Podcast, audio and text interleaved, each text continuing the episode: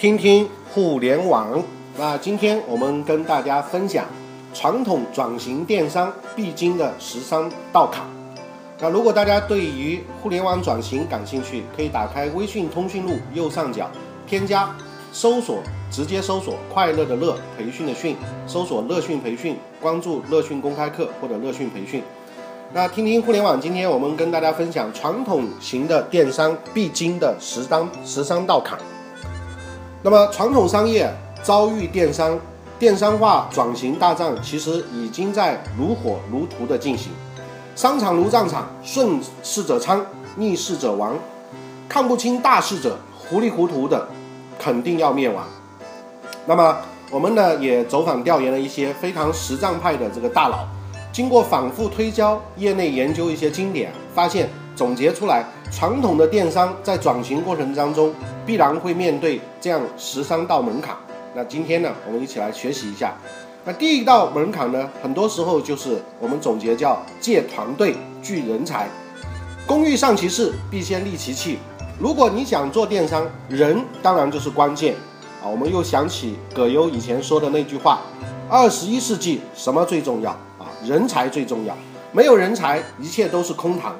从马云的这个十八罗汉，再到雷军的五十六兄弟，那人才都是他成功的这个关键因素。那再者呢，电商讲究的非常的快速，这中间我们看小米六字诀里面，专注、极致、快啊，体验快就是其中一个非常重要的内容。如果说没有稳定的团队，那么强有力的执行力，没有这个执行力的话。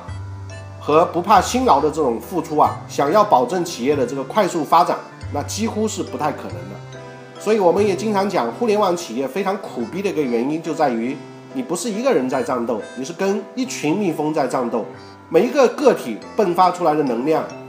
在整个的体系当中会产生非常巨大的动荡跟变化。所以呢，做互联网很累的辛苦的地方，就是每天都在发生变化。而这中间，你如何能够网罗到应对这种快速变化的人才，建团队聚人才，就是我们传统电商转型当中要面临的第一道门槛。那么第二个门槛呢，就是资源内外的这个整合的门槛。单打独斗的年代已然已经过去了，全面的这种资源整合才会有出路。我们大家都知道，也意识到资源整合的重要。但是传统企业如果要想转型电商，一定要整理内外部的这个资源，吸引外部的这些资源。为什么要先整理内部资源呢？因为传统企业啊，经历了非常长久的这个发展，那么内部资源是它这个竞争立足非常重要的这个优势。我们在做战略分析的时候，内部资源会是它很重要的优势。但是如何来利用好这些优势，它会成为你吸引外部资源最有利的这个资本。比如说，我们一些传统的服装的大企业，在过去的几十年经营当中，它已经在线下的加盟体系、线下的这个品牌影响力建立了非常强大的优势。那么，如果它要转型电商的时候，如何能够把线下原有的这些经验的东西，或者原有的这些人才体系的东西、经销商体系的东西，能够非常平滑的过渡到电商这个领域，那就是一个非常重要的门槛。那第三道门槛呢，就是两种体系的文化的冲突。传统 PK 电商最大的冲突，其实在于文化。传统经营是以规规矩矩来定方圆的，认知排辈也非常明显，金字塔结构也很能够明确。而是，但是互联网呢，则是一个平等、自由、共享精神至上的这样一块领地。我们举个最简单的例子，比如乐意家居的这个老板段伟啊，没有在做互联网之前，身价有几个亿，到哪人都叫他哎段总啊，个人的办公室占到整个半层楼。但自从开始做这个乐意家居这个项目啊，他先从自我做起，不让大家叫他段总，而是叫他伟哥，搬出了大办公室，坐在跟员工工位一起的这么一个地方，不分等级阶层，全部一视同仁。那文化墙呢，也由原来中规中矩的这种企业风采啊之类的，彻底的变成了互联网化。比如说用像贴吧式的、激励式的、梦想式的。那么由此可见呢，要想从传统转向电商，就得先从自身开始革命。那么这种文化的冲突，我们可以看到过去有很多新兴的互联网企业，比如阿里巴巴或者是百度，都分别让传统的一些公司去他那里去参观。那参观的过程当中，我们可以明确的感受得到，互联网公司这种轻松的文化、这种创新的文化、这种平等自由的文化，跟传统之间是截然不同的。那么，正如刚刚我们谈到的乐意家居的段总一样，那透过这种观摩考察呢，很多在做转型的时候，也会把自己的电商项目变得文化氛围变得更加的轻松。那么第四个门槛呢，叫低姿态求创新。想要转型，基本都是传统的这些剧情，从总裁到员工，都是在行业里都属于精英的这个阶层。但是要转型电商的话呢，很多呢，其实说句实在话，在互联网这个领域里面，他们算是小白。能不能放下自己的这个身价，低姿态的去学习，虚心的听取一些建议，推翻传统，自我革命，求创新，则是转型是否获得成功的非常重要的一个关键。那么，我们说在传统的企业里面，你要做到 VP 或者是像非常高阶的这个主管，通常都在四十岁以上，啊，很少会有很年轻的。但是我们像前段时间去看一个互联网的企业，它的这个副总裁级别的可能才是一个九零后，而且九零后在做互联网公司里面做到总监级别的，非常的正常，因为这个正好适合他们这样一个模式。那如何让一个六零后或者七零后跟一个九零后去学习呢？这个就非常重要。在传统企业面临转型的时候，你需要放下自己的身段啊，低姿态求创新，这是第四道门槛。那么第五道门槛呢，就是双线起飞的这样一个问题。什么叫双线起飞？我们经常讲线上跟线下就是双线，线上线下双线操作问题其实非常的多，价格体系、品牌体系、渠道体系啊。都会产生很多冲突。如何打破传统经营一直以来的这种价格的保护、区域的这种保护的政策，做好线上线下的平衡？那么 O2O 线上线下服务怎么样进行对接？支付怎么样进行对接？会员体系怎么样进行对接？那这一系列的这个问题，其实都是在双线连横的双线连横的过程中，合众缔结需要解决的问题。那这道坎假如过不去的话，做电商就很可能会面临失败的结局。线上线下看上去大家现在都在提 O2O 的概念，但是真正要解决线上线下的冲突，那背后如何运用技术化甚至底层架构的变革，实际上是传统企业在转型当中非常需要解决的。所谓的 O2O，并不是说你把线上做一个商城就叫把线下的东西搬上线上了。那么第六个冲突门槛呢，就是停止拍奶道拍脑袋做法，让数据来说话。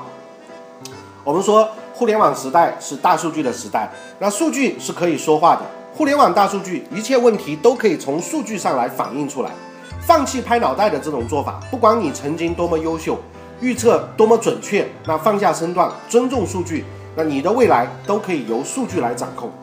那这里呢，我们也可以插播一下，在我们传统的 ISO 九千质量体系里面，其实质量管理八项原则当中有一节也是基于事实的这个数据。那跟我们现在有了互联网这个工具之后，原来我们企业要获得数据，需要通过很多的表单来获取，经营要获得客户的数据，那传统非常的困难。但是有了互联网时代之后，我们可以运用很多采集数据的方法以及数据分析的方式，那能够非常科学的获取一些决策的数据。那这个阶段就真的不应该用拍奶道的拍脑袋的方式来做决策了。而是要基于数据来说话，你的商业才会定位的更精准，出击才会更有力量。那第七道门槛呢，就是大冒进的问题。那实际上大冒进的问题啊，在我们的这个人民公社阶段，大家应该是最明显的。大冒进，其实在我们现在我们称之为可以叫左倾思想，在企业经营当中仍然会存在很多大冒进的思维。大冒进是很多企业非常非常容易犯的这个错误。想到了一个 idea，一个点子，发现一个模式，就不管三七二十一，大规模的开展，啊，大量的这个资金的投入，生猛的开始推进，结果呢，做起来的时候才发现问题重重，市场反应也并如你预期的那么好。比方我们当年在做千团大战的时候，啊，团购网站一兴起，波浪乱胖这些一兴起之后呢，无数的团购网站立刻一夜之间大街小巷就开始冒出来。那后来发现，最后真正互联网的思维一定会淘汰剩下那么几家。那么现在你看，糯米还在，美团还在啊，其他的像很多的这个团购网站就已经是变成了啊一将功成万骨枯的垫背脚了，垫脚背了啊。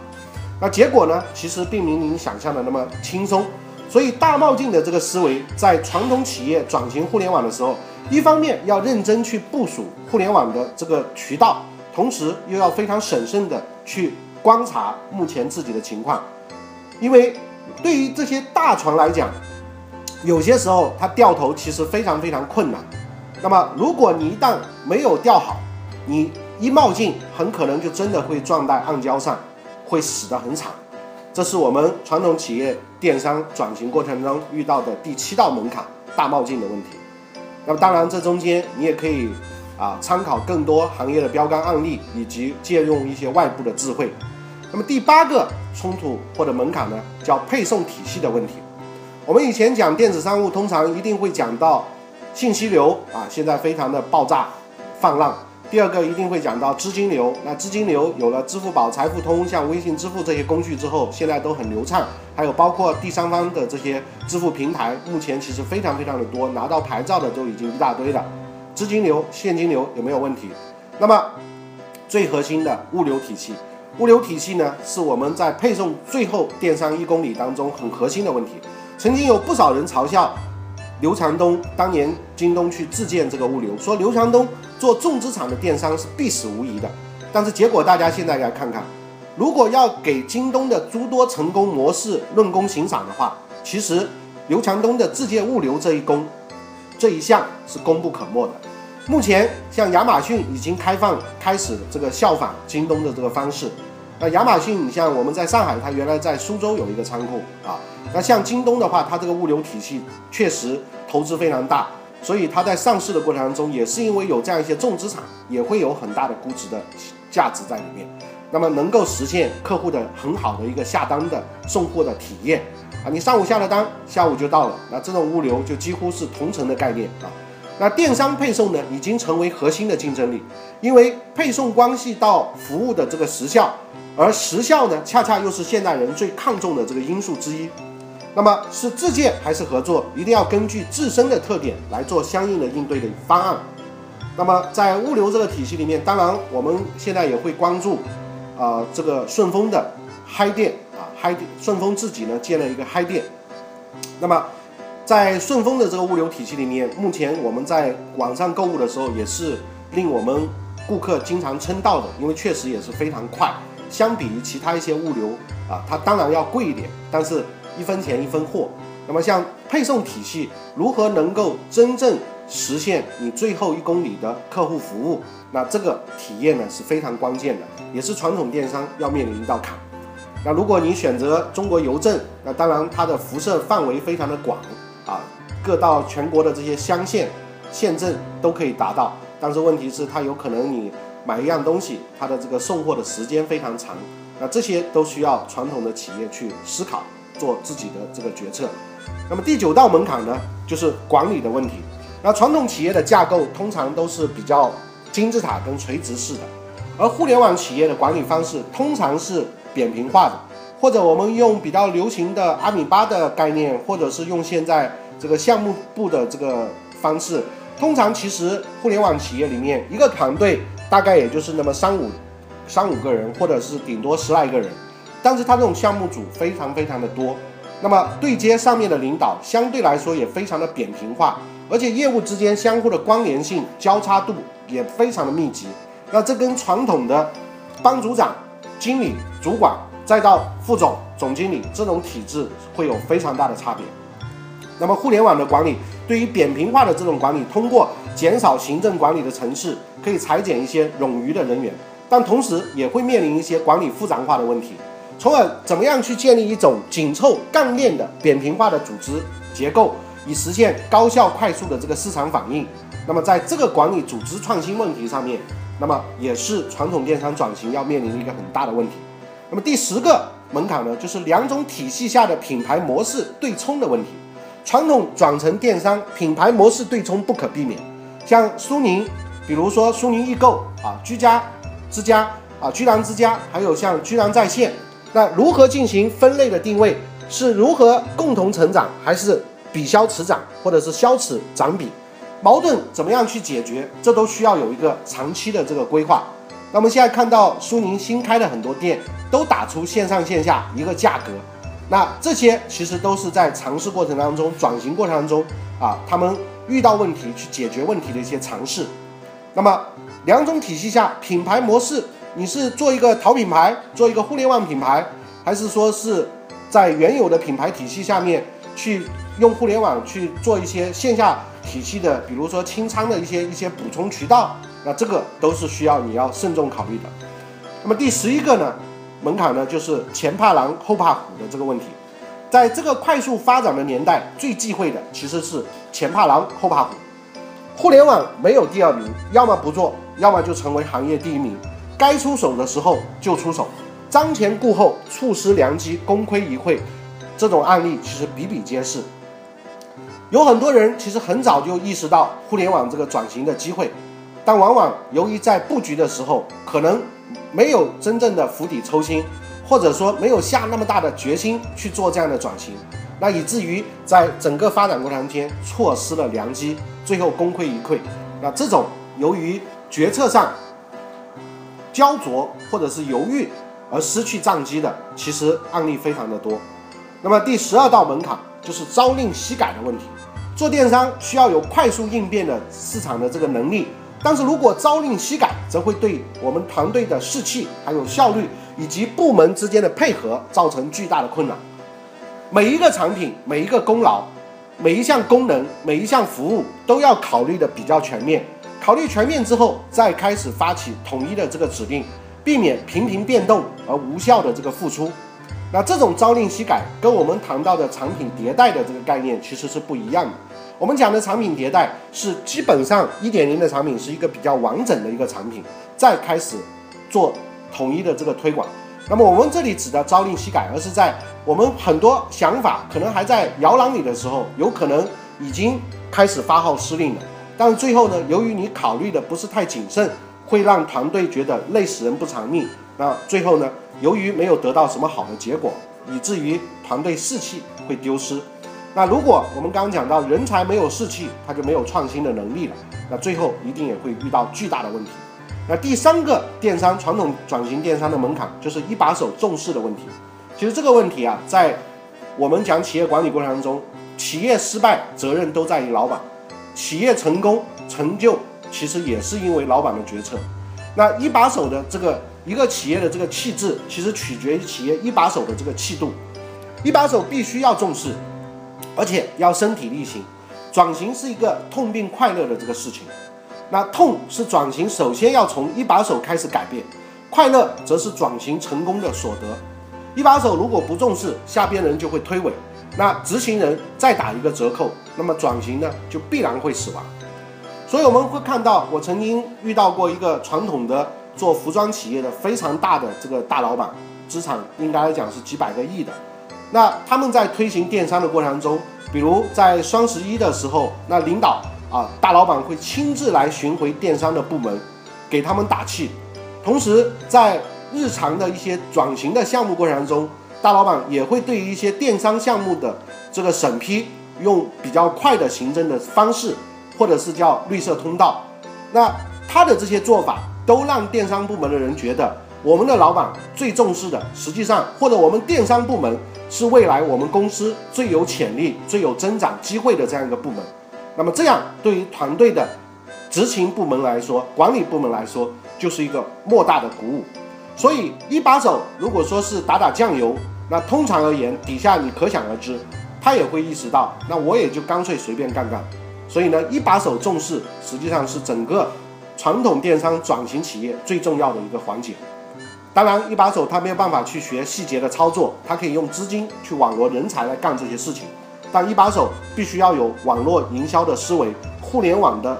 战略、互联网的策略想法。那么像乐讯网商教练系统，事实上就是帮助这些传统的企业的 boss 一把手，怎么样用互联网的思维把它武装到自己的牙齿。能够真正虽然自己不见得会操作，但是知道哪些关卡是非常重要的，哪些领域是一定要过去的，哪些地方会遇到一些什么样的问题，通过什么样的方式可以进行解决。那么在网商思维导图、乐讯网商教练系统当中，我们都会逐步的给大家做一些这样的分享。那么今天我们主要听听互联网，跟大家分享传统企业在转型互联网电商过程中可能要遇到的十三道坎。如果你已经趟过了这十道坎、十三道坎，那么非常恭喜你，你的转型啊已经成功了一半了。那剩下的其实有些时候要看市场的成熟度、时机，还要看你整个的这个软实力。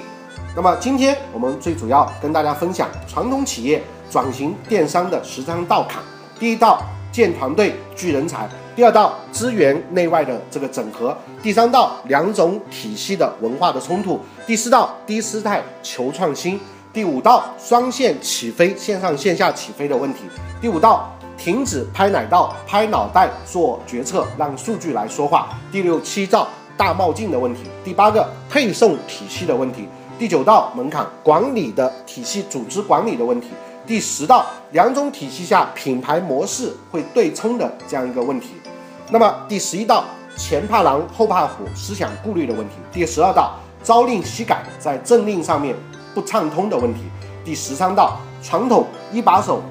企业老板对于这个电商互联网重视的这个问题。好，听听互联网，我们今天就跟大家分享到这里。如果大家对互联网以及微营销，电商转型感兴趣，可以打开微信通讯录，直接搜索“快乐的乐培训的训”，关注“乐讯培训”或者“乐讯公开课”。那么在微信公众平台上面，我们会跟大家分享这个视频的地址，以及包括这些文档学习的这些地址。那么希望对大家会有所帮助。谢谢，今天就到这里，再见。